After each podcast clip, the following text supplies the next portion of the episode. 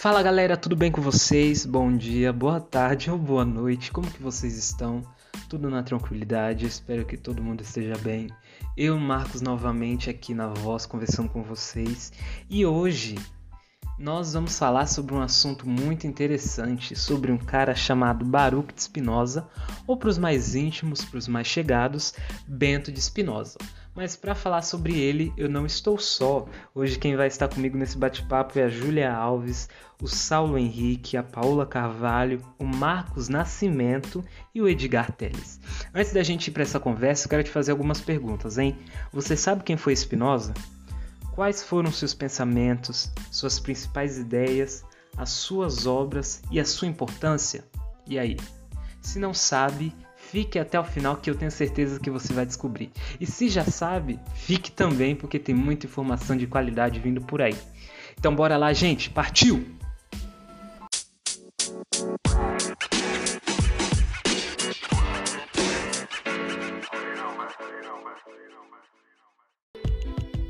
Júlia, conta pra gente, quem foi Bento de Spinoza?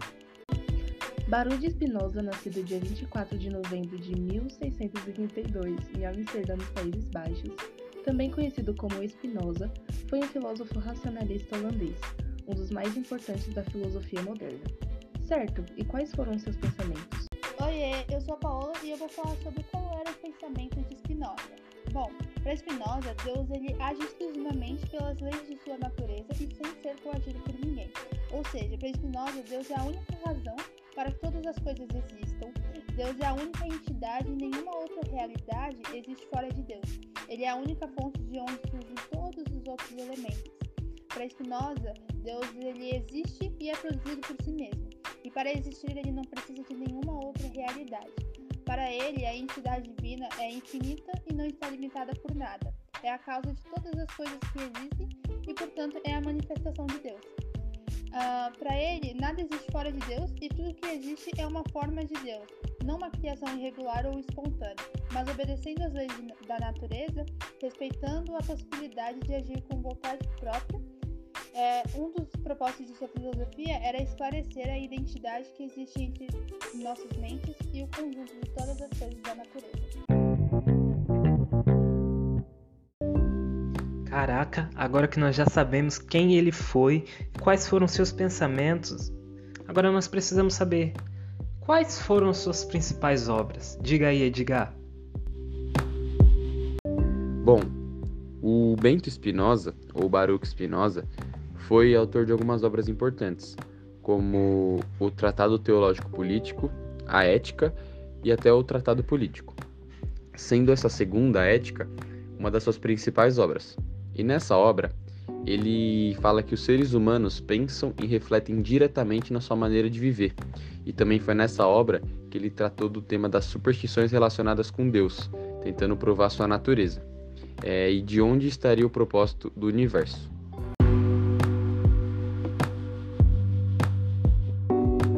Baruch Spinoza, como um grande pensador e idealizador, teve como de suas principais ideias as seguintes: o ódio é a tristeza acompanhada da ideia de uma causa exterior. Não rir nem lamentar-se, nem odiar, mas compreender. O homem livre, no que menos pensa na morte, e a sua sabedoria é uma meditação, não da morte, mas da vida. A felicidade não é um prêmio da virtude, é a própria virtude. Não há esperança sem medo, nem medo sem esperança. Cada um tem tantos direitos segundo o poder que tem. Todo homem gosta mais de dar ordens do que recebê-las.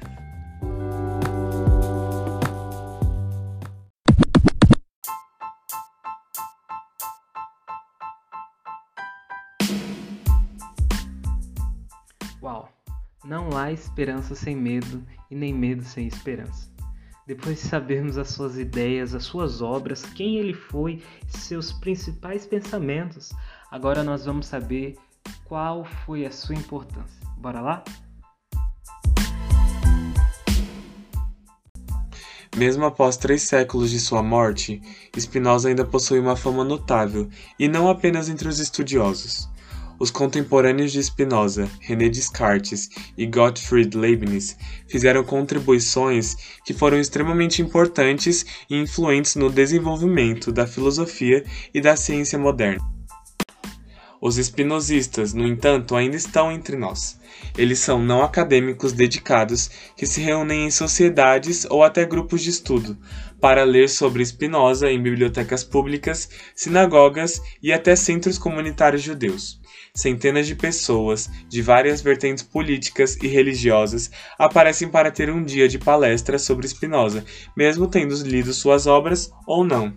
Há romances, poemas, esculturas, pinturas e até peças e óperas dedicadas a Spinoza. Porém, você não encontrará muitos cartesianos ou leibnizianistas hoje em dia.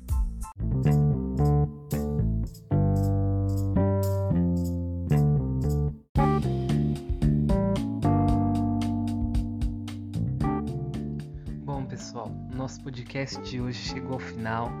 Agora que nós sabemos mais sobre a história de Spinoza, espero que vocês tenham gostado. Um grande abraço e até a próxima.